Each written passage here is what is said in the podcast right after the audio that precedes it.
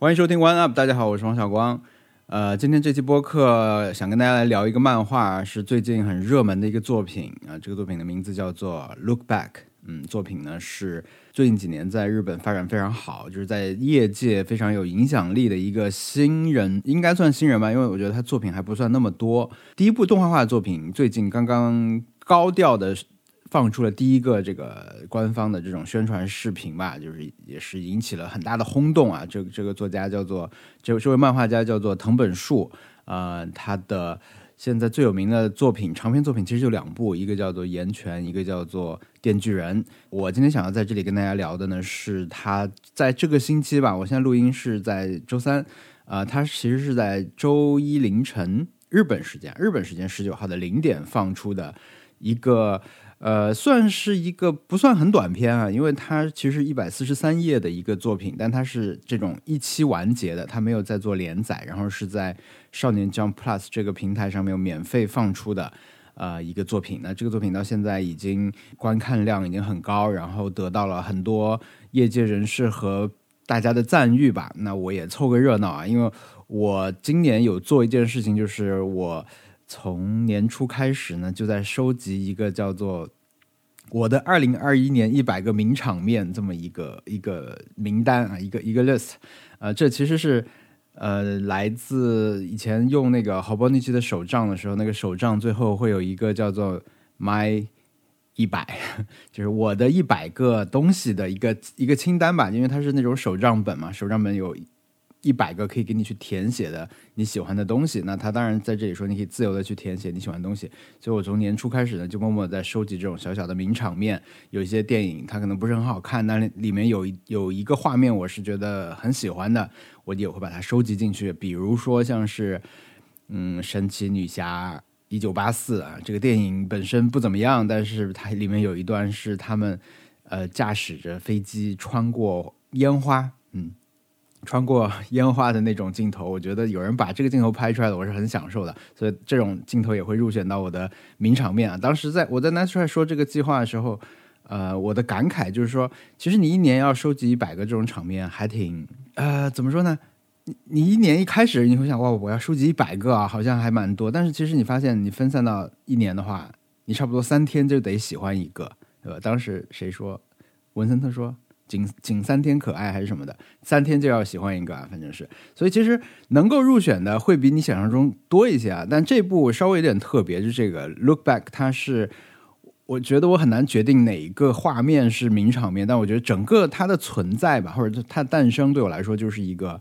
呃，二零二一年很重要的一个作品，所以它是整卷入围了我的呃二零二一的一百个名场面之一。所以今天这期节目也会跟上期聊《七小计程车》一样啊，我是作为一个对藤本树也好，对呃《Look Back》这个作品也好，都没有进行过太多的，比如做功课啊，去看别人怎么去讨论它等等。因为我的目的不是想做一个呃对这个作品全面又呃非常独到、很深入的解析啊，我只是想从我自己的角度来讲一些。我看这个作品的时候，我的感想啊，我受到的触动，所以，呃，我怎么说呢？比起想成为一个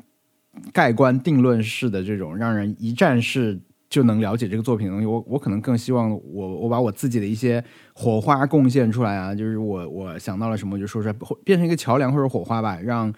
呃，我我的梦想是可以满足三类听众啊。首先就是，如果你还没有看这个漫画，但是你听了我的介绍，不管你是听到这一集的什么部分，你突然觉得你想看一下，你就去看了。嗯，这一类呃听众，我希望可以满足到你想要知道的信息。还有呢，就是如果你已经看过这个作品了，你也有很多想说的，可能你也看过一些解析啦，但是你觉得你。不在乎，可以多多听一个人对这个东西胡说八道一番啊！你也可以听我说一说，因为我觉得有时候可能就是这样。你看完一个作品以后，你很想听关于他的一切话题。那我希望我可以填补一下你你这段时间对这这个内容的一个需求啊！我也可以说一说。还有呢，其实我最想满足的一类人是，他对这个作品没有兴趣，就算听我说了，可能也不会想去看啊。但是我希望我能够让这些人。听完以后呢，也觉得啊，我没有浪费时间，我还是听了一点当故事，听了一点什么东西啊，我我我觉得这这很难啊，也很荒谬，因为怎么说呢？我就做自媒体的人，可能很多时候他是这样去想啊，我只要说这个，可能这些人他们就会感兴趣。但是你如果这三类人都想满足，最后的结果可能就是大家都觉得你在说什么呀？这个我已经听过了，我不想知道这些啊，什么什么你好啰嗦的呢？很可能会是三类人都不讨好啊。但是我尽量尝试做，因为我特别想有这样的作品，比如说。呃，我有时候对一些游戏感兴趣，但这个游戏它可能，比如它是一个 PC 游戏，它是一个 Steam 上的游戏，我本身并不会不不习惯在这个平台上玩这些游戏，但我希望有人可以基于，就是说我不是我不打算玩这个游戏，但我知道它是一个好作品，你能不能从头到尾给我讲一下它它它它到底是干嘛的？我愿意只听你说，把这个事情说一遍，我我可能没有时间留给这个游戏，但是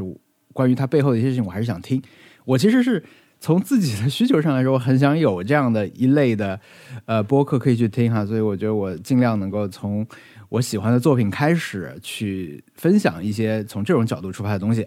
好吧？对，那继续来说一下我对藤本树，我我其实很很容易把他名字说错，对，所以我先在这里做一个自自白，就是说我对这个作品和藤本树的了解，刚才说了，我没有特意的去做功课，当然我避免。呃，说错呢，我可能把一些基本的信息去再查了一下，比如说他几号开始呃发出来的呀，这些我我大概去查了一下。但是我这个作品我其实完整的看只看了一点五遍吧，嗯，因为第二遍我看的是日文版啊，就看的是原版，就网站上看的，所以呃，就剧情我我不能算是连看好多遍，所以可能有很多东西会连不上。呃，还有呢，就是嗯，藤本树的。作品虽然不算多啊，他的两个长篇，呃，《电锯人》我是最先看的，看完了只看了一遍，但是呃，然后那个《岩泉》呢，我回去看了大概三分之一以后，我就停下来了，因为我想等到我搬完家以后，我看实体书啊，我就我我想要那样去看，所以我现在是暂停的一个状态。然后他的一些短篇作品，我可能看了。呃，三个吧，三个还是四个？就他比较早期的，但但他其实一共也不是很多啦，所以我觉得对他当然了解不是那么多。因为其实 B 站上面经常会给我推一些别人去评论他作品的，那我觉得我已经很熟了。大家对他的一些评价，比如很多人就会直接说藤本树是个神经病啊，就是他他有病或者怎么样。那我不不完全能够知道为什么大家要这么说啊。当然他的作品的怎么说呢？叙事和风格和他喜欢的这些。口味里面能够透露一些这种相对极端的这种想象力吧，但是我还是不能说我完全了解他，所以我我是在这样一个立场上来录这样一期播客，所以我可能会尽量多的来讲这个作品，而不是来讲藤本树本人。好，那么如果你还没有看这个作品呢，现在是你最好的去看这个作品的时间，因为它其实很短，很快就可以看完。啊，看完再回来听，我觉得也是 OK 的。嗯，因为接下来我会用我自己的语言把这个故事讲一遍啊，讲一遍。当然，只会讲到很粗粗略的这种故事情节讲一下，还有一些我在意的细节稍微展开一点点。但是语言非常的苍白啊，在这种时候，因为漫画里面信息量是非常大的，你真的去看的话，每一页每一格它的分镜什么的都是信息量。那我讲的时候，显然就会流失掉很多的东西。但是唯一一个嗯想。提醒还没有看的朋友可以注意一下的呢，就是说，嗯，这个漫画它是在你在网页上如果打开它的免费网页的话，当然那个网页上只有日文版啊。打开的话，它是以一个日本传统的这种横横屏翻页的这种形式去呈现的啊，从右呃从左往右翻页，就是先看右边再看左边这种日本漫画的模式啊。但是呢，如果你是在呃，比如你在微博上搜索的汉化组做的话，因为他们为了方便发布的话，他们会把这种图片连成竖的图片啊，就是说可能会把七八七八页连成一个竖的图长图。那那你是上下翻动去看嘛？呃，我一开始是这样看，我我觉得我已经有一个，因为我以前看漫画当然是横着看的啊，但后来有了这种模式以后，你就觉得这样很快，因为读取也很快，你不需要等一个很大的这种翻页读取的过程。但是，嗯，我觉得我已经很注意这种。观看的时候，呃，比如说我会刻意的把它翻到一页，正好对齐我的 iPad 一个整个屏幕啊，就相当于是你把一页纸从从下往上翻上来了以后，再开始来阅读。但是其实，在即使是这这种模式下面，也会损失一些体验感吧，因为呃，这个里面起码有两个页面，我觉得是你从作画上来说是很有震撼力的。其中一个页面是，其实很多。呃分享这个漫画的朋友都会把它专门拿出来讲，就是那个呃其中的一个女生，她快乐的在雨中跳起了舞啊，在田野上面跳舞的那么一个画面，那一格大家都说这个画特别好，因为这一格你如果呃在这种竖版的下面看的时候，那它其实是已经是一个整页了，感觉啊，它已经是一个整页的画面，比。别的那些分成小格子的画面已经很有冲击力了，但其实你横着看的话，它其实是一个跨页啊。它的它在左边那一页，右边是田野的另一半，就是说它在一个更大的场景里面去去在跳舞。那这个页面，我觉得你在竖屏下看，那我们你你如果不在意这一点，直接看下来的话，它其实是怎么说呢？反而被削弱了，这个会是一个体验的流失。因为我当时看完。我那天晚上发个微博吧，我为了发微博，我要收集这个漫画里面的某一些图图像啊，某一些格子，我想把它都都收集下来发一条微博，我就去翻了原版网站嘛。那时候看的时候，其实我就感受到，哦，就是你横过来看的时候，它的这种分镜、它的叙事的那种连续性，还是跟竖着翻挺不一样的啊。这个是一个例子，还有一个例子呢，是一个连续镜头而不是这种跨页，它的那个两两个页面的这种。呃，分分镜，还有就是动作的组合，人的情绪，你完全是可以感受到它像一个电影镜头的那种冲击力。那在竖翻的时候，可能你不刻意的去看的话，你是看不到这个东西。所以，啊，有条件的朋友的话，可以找找看啊，有什么办法可以让你横着去看这个漫画。对，这是我想要提醒大家的一个体验方面的东西。接下来我就来用苍白的语言 给大家描述一下这个这个故事讲了什么。如果你对这个不感兴趣，你已经看过了，你已经很熟了，你不想听人再重复一遍的话，现在很多 app 它是可以跳那个时间轴的啊，就是你你可以直接跳到下一段啊，就是跳到这个复述剧情之后的那个谈感想的部分去听，可能可以给你节省一些时间。好，接下来的部分显然是会有剧透啊，但是我会在整个剧情里面去做一些取舍吧。我因为反正我也不可能把这故事完全的表现出来，我觉得真的要能讲出来才是本事啊，不配合画面纯讲，所以我只能把。我觉得重要的这种故事梗概讲出来，呃，那该看的大家还是得自己去看。首先，这是一个两个女生之间的故事，其中的一个女生叫藤野，她是在故事开始的时候，她是一个小学生，呃，是那种在班级里很受欢迎的全能型的小学生啊，就是又会画画，体育课成绩也很好，跟所有人都大家都想跟她一起玩的那种女生啊。那么藤野平时呢会在他们的这个班级通讯吧，学校的。班级通讯上面会连载一个四格漫画，嗯，不算连载吧，就每年都是他画，反正要每年画两次，呃，每一期那个通讯上会画两次，然后大家都觉得哇，画太好了，所以他也很享受这种被人夸的感觉。那他本身就是那种，呃，怎么说呢？可能会有一点点飘，但是呢，他又很怎么说？他确实画的挺好的。他的漫画呢是那种画风很简单，就真的像小学生画的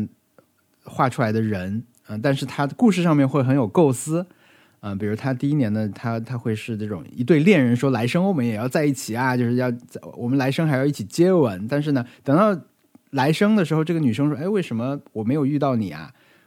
就是你去哪里了，对吧？我们不是说好了来生还要再再接吻吗？结果来了一个陨石啊，因为那个那个他对方变成了一个陨石来撞向地球。其实他是写这种故事的，所以嗯。”每每一期那个校刊上他都会画，但是有一次呢，呃，老师来问他说，呃，能不能下一次的这个，你不是有两个四格吗？你让一个给给另外的同学去画啊。隔壁班有一个同学，他他就是在家也在画漫画，他是平时不来学校，但是他在家也也也有在画漫画。那么藤野就虽然心里面觉得有点不舒服啊，但是他也就。反正一边说着什么 学校都不来的人能画出什么漫画来，就还是同意了，就就给他画。结果呢，嗯，下次两个人作品一起刊出的时候，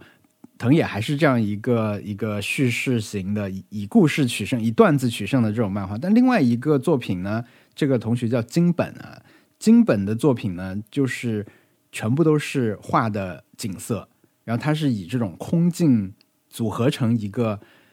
呃，意境取胜的一个作品吧。那同学们看到这种风格都觉得画太好了，因为他那个显然就是，即 使在呃，我们我们看我们就说我们来看校刊上登出来这这两幅漫画，你肯定都会觉得另一幅是好像是更会画画的人画的。所以藤野就很不服气嘛，因为往年都是他被夸，那他就呃默默的自己努力了起来啊，他就不断的去买很多的教材，买很多这种空的本子回家去狂画。那他的接下来一年里面，他几乎就全部都在画画，在各种场景下画画，然后生活可以说彻底被改变吧。嗯，也不跟别人出去玩了，就每天都在画画。呃，同学跟他说什么，你你这样以后会考不上中学啊，或者是你你以后会不受欢迎什么，他都不管啊，他就是不停的画，不停的画。那就过了一年以后呢，下一次又看出来以后，他突然就放松了，因为对方画的更好了，但是对方还是那样的一个风格啊，但是他自己呢，他认识到了，就是我没有办法追赶上这位同学，这位叫金本的同学，他有一种放弃的这种。轻松感吧，然后马上就跟同学约起来说：“哎，我们去玩吧，我们去就是以前错过那些约会啊，现在开始补，大概是这样。”那这个时候，因为是六年级嘛，他也呃要毕业了，老师就来拜托他去给这个金本同学送毕业证书。呃，他本来不想去，但老师说：“哎呀，什么老师最后的对对你最后拜托你一次啦。”他就去，去了以后敲门没有人，他就进去了，进进进了金本的家啊，金本家。没有人答应，那他就拿着他一边说我是来送毕业证书的，一边往里走。那在走廊上，他就发现了走廊的两边就堆满了，就是他自己家几倍的这种练习本。那他就觉得，就是怎么说呢？就是有更多的努力的痕迹啊，就比他更努力的痕迹就在走廊上面。所以他走过去的时候，嗯，他也没有说他自己是谁，但是呢，他就说我是来送毕业证书的。到了金本的房间门口呢，金本也没有来开门，他在那个。路边啊，就那那那些这种草稿本上面捡起来一格一张那种画四格漫画的稿纸，他就掏出笔就画了一个，随手画了一个画吧，是那种还是他的风格哈，还是那种呃带但是带了一点恶作剧。他画的主题呢是两派小人在吵架，一派说金本你你快出去吧，呃另一派就说金本你在房间里不要出去，呃就是大吵架的那种风格的那么画那那样一张画吧，结果。这张画不小心呢，就从门缝里面就飘进了房间啊！他觉得很尴尬，因为他最后一格画的有点过分，那他就逃走了。但是他逃走的时候呢，就那个女生金本就从房间里面追出来啊，就是说话都说的不是很利索，因为常年显然是跟人没有交流，他就出来的路上就把他叫住了，叫他藤野，你等一下，藤野老师，请你等一下啊！因为呃，在日本的漫画家呢是被叫老师的，嗯。这个金本就叫住了藤野，说：“我是你的粉丝。”那就开始说他是当时看到了藤野在校刊上画的这种四格漫画以后，就喜欢上了漫画，喜欢上了，确切说就是喜欢上了藤野的漫画，所以自己也想要画漫画，所以他就在家开始画，所以他也不去上学了。其实就是他之所以是现在这个状况，就是因为看到了藤野老师的作品啊。他说：“我是你的粉丝，你能不能给我签个名？”那藤野的性格，他就是会。嗯，怎么说呢？飘飘然嘛。所以虽然说他本来已经决定不要画漫画了，他就这个已经跟朋友们去玩了，对吧？什么练空手道什么的。但是呢，他在这个时候，当然他他他会嘴硬嘛，他就说啊，我对啊，我还要继续画，我还要以后准备拿奖呢，我要去参加漫画比赛啦什么的，就说说这种大话。然后因为手头没有纸嘛，就签名只能签在这个藤野衣服上，就是藤野把背亮过来给他签签个自己的名字。那在接下来就出现了我们刚才说到过的那个名场面吧，就是藤野本来已经就是心灰意冷啊，觉得要平躺了，就该干嘛干嘛了，该上好好上学什么的，不想再画漫画的藤野就在回去的路上，因为他们是在山形县啊这个地方，他在田野上，虽然那时候下着雨，但是他就是很快乐的跳起了舞，就出现了一个这样的名场面。那接下来就是一段这种类似电影蒙太奇一样的这种发展，就是两个人。一起在画画，他们俩就组队了。因为一个人会画人物和故事，另一个人呢会画背景啊，他们都有专长，然后就组队。这个在日本的漫画界也是一种很常见的创作方式啊。你看什么暴漫王啊这种，他们成了一个组合以后的这个发展呢，你就觉得很很好看啊。就是他们为了画海，他们就去海里玩啊，然后出了很多作品吧。然后关键是他们一起拿到了当时他们想要参加那个比赛的漫画奖。进入到了怎么说呢？如果说职业生涯的下一步的话呢，就是他们得到了连载的邀约。当然，这中间是过了很长时间哈。这时候他们就出现了职业道路上的分歧，因为呃，藤野呢，当然他这个时候已经已经要走漫画这条路了。但是，嗯，金本觉得他画的不够好，他想要去上学，他去美术大学去，呃，进一步的增强画工吧。他他在书店看到别人画的背景画太好了，他还是喜欢画背景啊。他觉得他想要画的更好，所以他就去。去去上学，那藤野就很嘴硬嘛，就是说，那你去，我我反正你只是画背景嘛，背背景我让助手画就好了，什么什么的。两个人分开了吧，相当于是，呃，藤野在一个工作室里面啊，就一本一本的这个单行本就开始画起来，画的是一个类似鲨鱼的一个超级英雄的故事吧。对，前面之所以讲那么详细啊，我觉得是因为他们推出的时候说这是新时代的青春物语嘛，我觉得这段特别。不新时代吧，就是它就是比较传统和相对欢快的一段。那从这里开始呢，故事就会发生一些变化。呃，这个变化，呃，就是由一个事件开始哈，就是怎么讲，就不说那么细了吧。就是金本在美术学院里面、美术大学里面的时候，那个学校里面出现了一个无差别的杀人事件。就有一个见人就砍的这种恐怖分子，杀了十几个人啊，金本就在其中一个，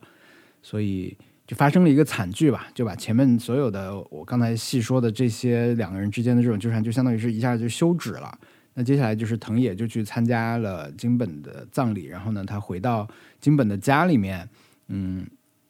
在那里。不小心又看到了当时他画的那个四个漫画啊，就是两派小人在吵架的那个漫画，他就觉得很内疚，因为他会觉得是因为他当时画了这个画，才把金本带出了房间，那后面所有的事情可能都是因为他起的，那他就很懊恼，他就把漫画撕掉撕掉。但是呢，撕碎的漫画就又飘进了金本的房间。这个时候就展开了一条不一样的这种时间线啊，就大家会把这种时间线叫做 if 线，就是你可以把它看作一个假想的时间线吧，嗯，就是如果我们一切都只按现实的逻辑来想的话，你可以把它当做一条假想的时间线。那在那条时间线里面呢，金本他看到了那幅画，但是他不知道是谁画的啊，因为飘进来的只是一部分嘛。那总之就是金本虽然看到了这个小漫画。的一部分，但是呢，他并没有意识到来送毕业证书的这个人是藤野老师，那他就没有走出去，他还是在他的房间里面一直画，一直画，还是进了美术学校。因为在那，即使是在这条时间线里面，他还是一直喜欢着漫画，他还是一直去执着于把背景画的更好，让自己画工变得更强。所以呢，他还是会去。书店里面看到别人把背景画的那么的好，他还是觉得我不进学校，我我我得进一个美术大学去让自己也变得更好。所以他在那个美术大学里面还是遇到了那一起恐怖事件。但是呢，在他遭遇到袭击的时候，在旁边练习空手道的藤野就突然出现了，就像超级英雄一样，突然从背后踢倒了这个恐怖分子啊，把他制服了，给他一拳。然后在躺在担架上的时候，就事情已经被他解决了。躺在担架上的时候呢，金本去跟他道谢嘛，就跟他要电话号码。什么时候才发现啊？你就是藤野，你就是藤野老师，你就是三年级的时候影响我开始喜欢漫画的藤野老师。但是在这条时间线里面，因为藤野已经从因为他去送那个毕业证书的时候，并没有发生后来这些事情嘛，没有没有金本对他的这个崇拜，所以呢，他当时就确实是放弃了画漫画了。他。他已经没有在画了，但是听到，呃，他因为他性格是这样嘛，那听到金本跟他说什么我很崇拜你啊什么的时候，他还说，哎呀，我这个马上还要去画连载呢，我你到时候来当我助手什么，还还是继续在说那些大话，尽管这时候他跟漫画已经没有什么帮助了。然后在这条时间线里面，金本就继续很开心啊，挎着小跳步就回到家，啊，又又开始画了一个四格，因为他今天见到了他的藤野老师嘛，呃，见到了他。崇拜的藤野老师，所以他回来笑着画了一个四格，然后突然起了一阵风，就把他画的四格从门缝里面吹到了门外，吹到走廊里面，吹到了所谓的真实的这条时间线里面，藤野的面前。那藤野就看到这个画，这个画呢是金本用藤野的风格，就是那种小人风格画的。藤野制服暴徒的那个场面啊，一些动作戏、飞踢呀什么的。然后那那个画里面，藤野就是打完人以后非常潇洒，转身走的时候，呃，说那我走啦。然后背后其实 有一个很夸张的斧头挂在上面啊，就是其实他也受了一些伤。是这样一个很滑稽的这样一个四格。对，藤野就，对，就是到这儿，显然已经两条线 交织在一起，你不知道他到底有没有拿这个画，但不重要。就是藤野这时候呢，就开了门，第一次走进了，我不知道是不是第一次啊，藤野就走进了金本生前住的这个房间，他就看到了一些东西，比如说金本的书架里面有藤野画的这个鲨鱼漫画，桌上可能有什么读者反馈表啊。然后墙上挂着他们第一次见面吧，应该是第一次见面的时候，金本穿的那一件家居服啊，是那种厚厚的棉服。那个衣服的背后就签着藤野很大的名字，因为他当时签名是真的签的很大，是一个布满这个衣服后背的一一个大大型签名啊，就挂在就像一张海报一样被挂在这个衣服上。然后呢，他就在这个房间里面把自己那些漫画全部都看完了。看完了，看到第十一卷，他当时连连连载到第十一卷，呃，迎来了动画化的消息，好像，但是呢，他第十二十二话因为这个事故，当时就停刊了嘛。那他就在在最后呢，又有一些小小的回忆，但最后呢，他还是回到了自己那个工作台前面，重新振作起来啊，就坐下去继续开始画。这就是这个故事啊，我用 苍白的语言给大家大概的描绘一遍，但是。嗯，请相信我，你只是听我讲的话，我其实已经把它很重要的这种核心的一个结构上的这个卖点已经给你相当于是交底了。如果它是一个推理小说的话，但是我相信你去看的话，你还是可以看到很多很多非常生动的这种细节，很多的信息啊，这是说不出来的。所以大家尽量去看，去去感受藤本树的这种魅力啊。那这个故事当然给人最大的感想或者。第一时间你看完，可能有的人会看，这就是简直要看哭了，因为它确实就是很感人的故事。呃，那我怎么怎么说？就是别看我这样，我其实勉强也算是一个内容创造者了。那我也会好奇说，在这样一个篇幅里面，我不知道他幕后真正的这种创作过程哈，比如他花了多长时间来做这个故事，我会很好奇他怎么样在这样一个篇幅里面很高效又很自然建立起了两个性格非常真实。嗯，虽然是两个很典型的，怎么说呢？容易容易在这种漫画里面出现的女生的形象啊，一个更外向一些，一个更内向一些，呃，然后一个是很主动啊，就有很多选择，想做什么事情都是自己自己去选的。另一个呢，可能很多事情是被别人拖着走才去到那个地方的那种女生，虽然是很典型的，我们说有一点套路，但是她在这个故事里面实现出来两个人的性格和他们的关系，我觉得就非常的真实。还有就是故事的结构，刚才我已经给大家泄底了啊，就是一个一个 if 线的这种设计，嗯，中间有一段假想。那么我觉得这个假想它跟上一期我们聊那个乞巧计程车啊，上期播客我聊了乞巧计程车，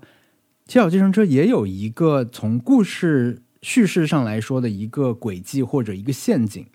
那我觉得这两个作品同样的地方就是说，它的这个叙事结构上面的创新吧，或者说它用的一个特殊的结构，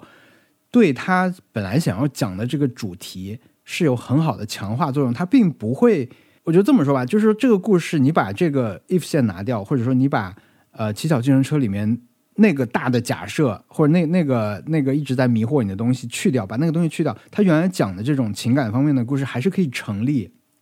它并不是说全篇的人物是为了这个结构去服务，而是反过来是这两个设计去为他想讲的主题去服务。我觉得这一点是，呃，两个两个两个作品非常像。那具体来说呢，就是在《Look Back》里面，他把另一种可能性给你列出来，只是要为了让你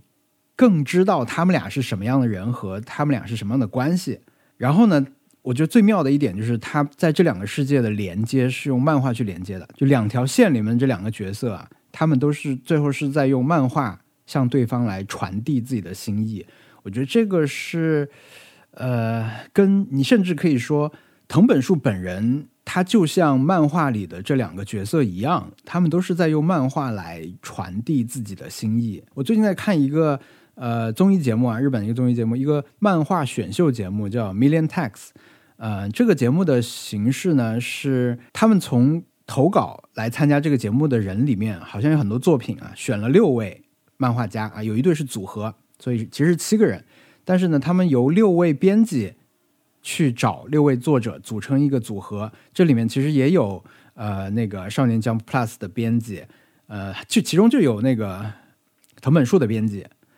他也在。然后呢，他们这种一个个的组合呢，就要过四关吧，好像是啊，就每一次完成一个挑战，然后这个挑战会评分。呃，由评委决定你们这这组里面谁做最好。他第一集的呃第一个挑战嘛，第一个挑战是大家画一个四页的漫画，因为他们观察觉得说有一很多新人在社交网络上去发第一次作品的时候会发四页的漫画。呃，四页这个篇幅被认为是好像是你你如果想要具备一些叙事能力，能被人感受到你的风格，那么画一个四页感觉是一个起步的一种要求。然后呢？他们的第二关啊，第二关第二挑战是在三周时间内画一个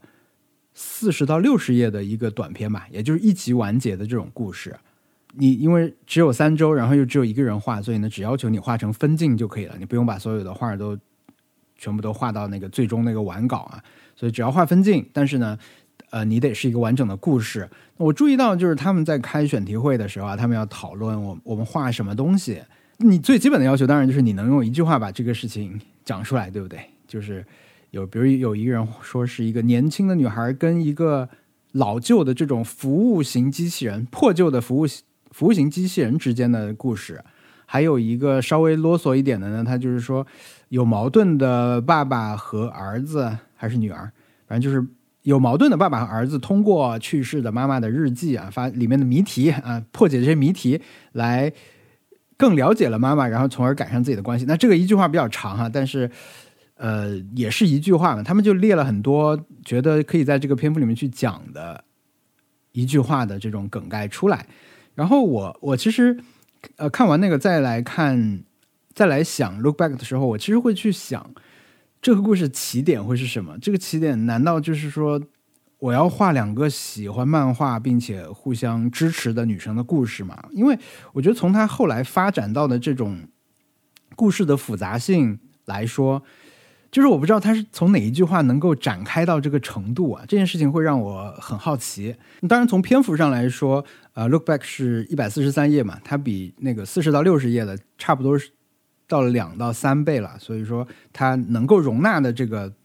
故事梗概可能也会是更长的，一开始啊，这个不去那个。但是如果以后有关于他的这种创作故事啊什么的，嗯，我还是蛮蛮有兴趣了解的。这里给大家一个小小的花絮啊，就是 Million Tax 这个节目，它会在每一个课题完成之后啊，给第一名一个奖励，或者说给他一个好处吧。这个好处他们说的很含糊。好像后来说有什么 Netflix 的帮助什么的，第一次挑战就我们刚才说这个四页漫画画四页漫画的评审选出来的第一名，他获得的一个资格就是可以去跟藤本树咨询一个创作方面的问题。所以呃，当时就问，应该是问某个部分，比如说怎么样展开话题还是什么的吧，反正问了一个问题。我现在没有办法把藤本树的答案复述给大家，网上应该很容易查得到。但是我的印象就是他他是。大概的观点哈，就是说，我能记住的是三个，一个呢就是不要管角色，就是你不要被角色带着走。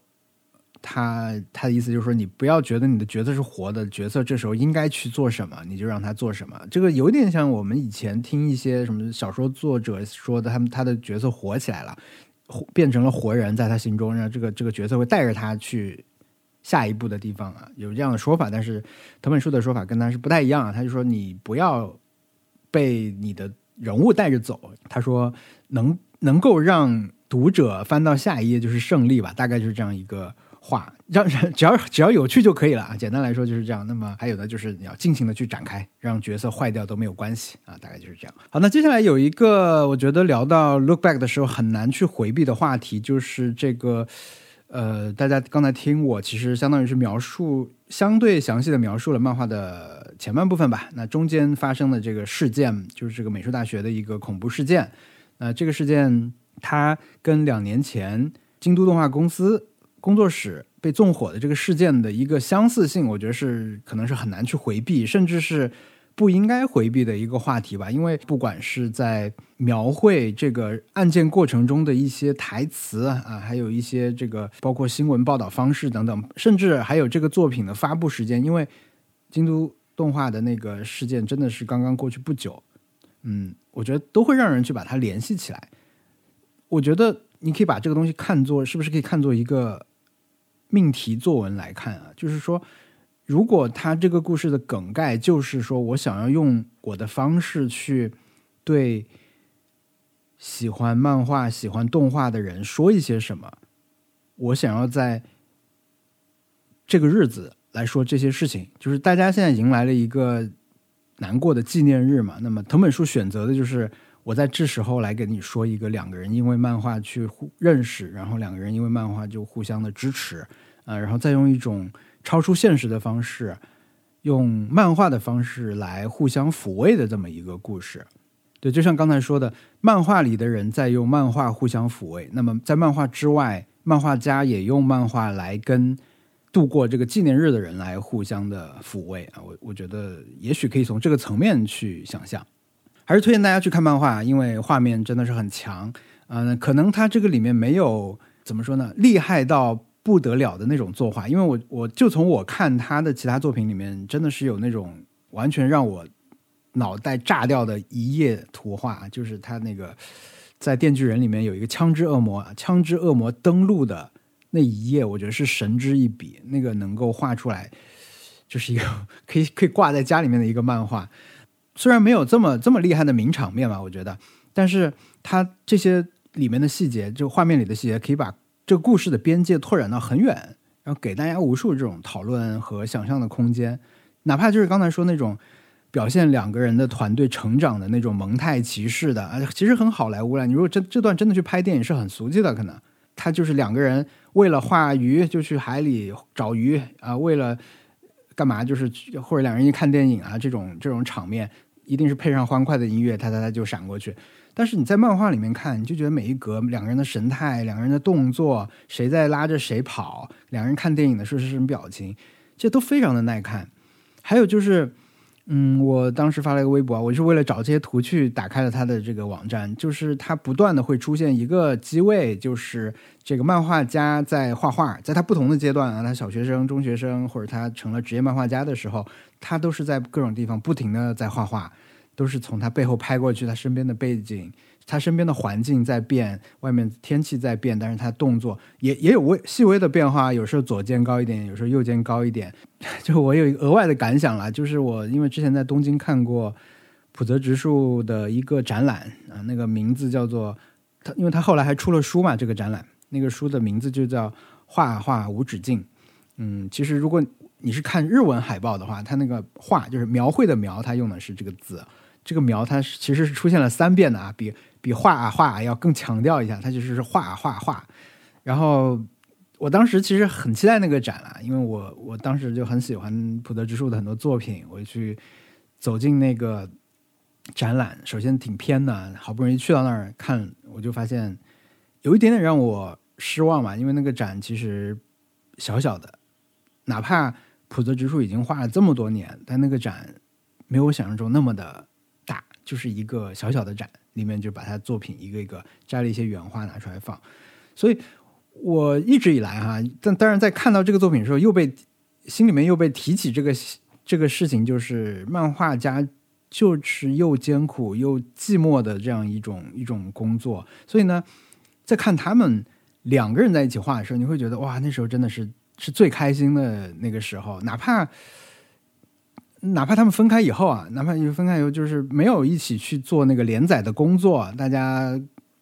各自为了自己的梦想去去奋斗的时候，藤野第一次走进金本的房间的时候，在他书架上面看到藤野买了他的书，那个鲨鱼的漫画，第一卷买了五六本吧，第二卷买三本，就这样啊，桌上还有一些没有填完的这种问卷啊什么的，就是你说。你不需要再有额外的更多说明，我觉得这是漫画很直接能够表用画面给你的信息，就是你不用说明你就知道，就是金本他看到单行本出来的时候那种心情，哎呦，我我要去支持以前的同伴，我要支持我的朋友，支持我的偶像藤野老师什么那种那种心情，就直接能够体现出来。我觉得这种可以可以去探究的细节，在这个作品里面太多了。我最近看那个。柱柱啊，柱柱第三部就是《笨蛋节奏》那个因为那个故事设定是在笨蛋节奏的一个工作室里发生的，跟朋友聊天什么的嘛。他那里面其实我我看的时候不断的会想的一个问题就是。他的那里面书架上有很多的漫画，因为他可能在这个这个房间里面设定里面，就是为了体现笨蛋主义、笨蛋笨蛋节奏是个很宅的人，所以呢有很多漫画、很多的手办、很多游戏啊什么那些，还有扭蛋机，我很想要一个那个红色扭蛋机。那他们经常在那里坐就翻漫画嘛，或者打游戏。我其实会，因为从我的角度啊，我也有一些漫画，但是我好像主要是是看第一遍的时候，我觉得我买漫画主要是为了就看那一遍。那我想，你这个故事你肯定已经很熟了，你你里面的角色、剧情什么你都很熟。那你这时候是在看什么呢？对你跟朋友坐在一起啊，在被炉里面随手抽一本漫画出来翻，这个时候你你在看什么？那我觉得可能漫画它可能就是给你这种空间嘛，你随时翻开以后，它里面可能你以前看的时候注意到过的一些细节，这个时候你再翻的时候你会再想起来，或者你会看到新的细节，可能是这样。这个不展开讲了，但是。我觉得看漫画是一件很有意思的事情，大家不要因为我讲过就不去看了。还是想说这个，对，所以这里我们就就讲一个细节吧，也是讨论最多的细节，也就是这个漫画的名字叫做《Look Back》。那最最明显和最凸显主题的，当然就是这是来自一句歌词或者一首歌的名字叫《Don't Look Back in Anger》。然后它这个是可以连起来的啊，它是一个作为一个彩蛋留的吧，就是你把这个这个。它第一页画面是老师在讲课嘛，它那个黑板的右上角就写了一个 don't，就是黑板上有一个板书是 don't，然后就截断了嘛。那你所以你就可以把这个 don't 和右边这一页的 look back 连起来，然后又到它的最后一页的左下角是一个画画的工作室。那这工作室的左下角呢就堆了一些东西。那最边上的这一张呢？被截断了一部分，最后剩下的文字呢，就是 in anger，所以它连起来就是一个歌词。那这个是很直白和浅显的一个信息要来传达。我觉得，那这个也跟我刚才说这个命题作文的这种假想，可能也是可以搭得上吧。那除了这个歌词和它代表的这种一个寄语的这种这种这种感觉之外，我觉得 look back 这个。词组吧，你就光看这个词组，尤其是 back，在这个漫画里面有很多很多可以对应到的地方啊。除了就是说 look back 这种回忆啊、回望这种字面意思之外，我觉得这两个女生的关系，嗯，因为 back up 啊，就是让大家互相的支持嘛。因为我觉得他们都是因为对方的存在变得更好和更强的。然后也因为对方的存在，找到了自己真正喜欢去做的事情。然后在这做这些事情的过程中，也是互相的在支持。嗯，那还有更直白的一段呢，就是在看到事故新闻的时候，就是在确认呃遇难的是金本的时候呢，藤野第一时间他想起来一段回忆。那个时候他们好像还是在很早期，他们还在畅想连载的那个时候，金本就是说，因为金本一直觉得藤野画的比他好，虽然世俗眼光看。金本的背景画的显然是更精细啊，但是金本一直觉得是藤野画的更好。那藤野就说：“我以后想画的跟你一样好啊。”这样的话，然后藤野还是一贯的这种怎么说呢？很很骄傲的一个表情，说：“那你以后你要看着我的背影，好好加油。”这这这这，当然这里又出现了一个背影啊，这里需要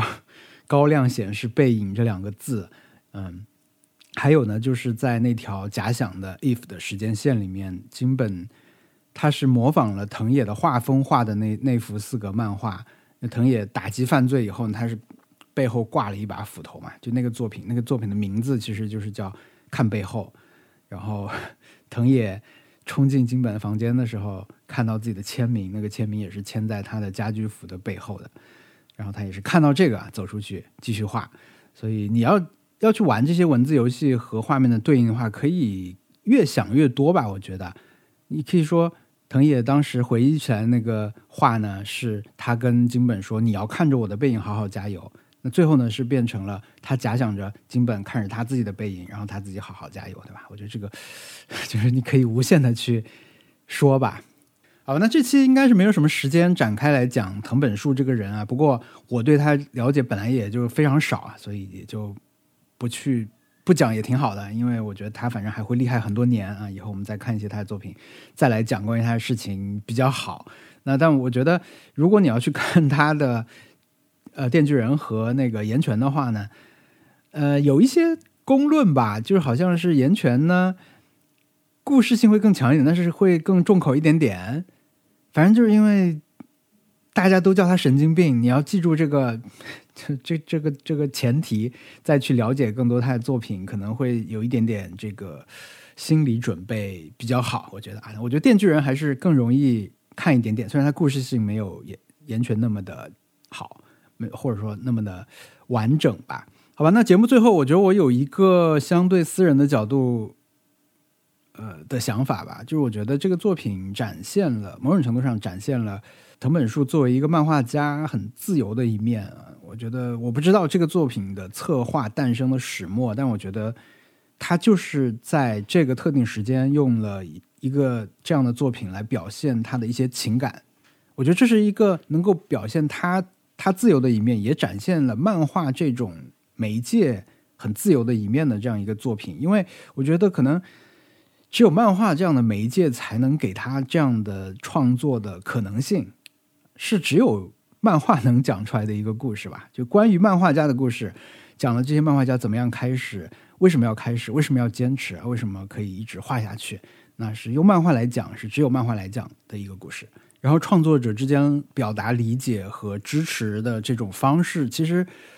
会让我这稍微有点离谱，但是会让我想起来彩虹上海彩虹室内合唱团，他们给创造幺零幺写过一版《燃烧我的卡路里》啊，那个里面最后一段是听到飙泪的那个不断在盘旋上升，在重复一直唱的那一句啊，就是在燃烧燃烧燃烧。对我，反正我是想到了那个，好吧。总之，我非常喜欢这个作品，它是我的。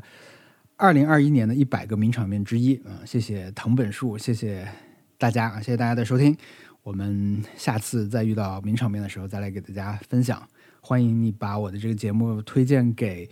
可能会喜欢这个作品或者是喜欢这个作品的朋友吧啊！我觉得可能会有点抽象了，用语言来讲一个漫画的魅力，然后我本身也没有给它配上太多的图片，但是呃，如果碰巧你有朋友可能会喜欢的话。欢迎你推荐我的播客给他们啊！也欢迎大家在呃你收听的播客来跟我互动，也欢迎大家来给一些好评啊，去让更多的听众发现，哎，这个博客居然还在更新啊！这样子，那我们就下期再见，拜拜。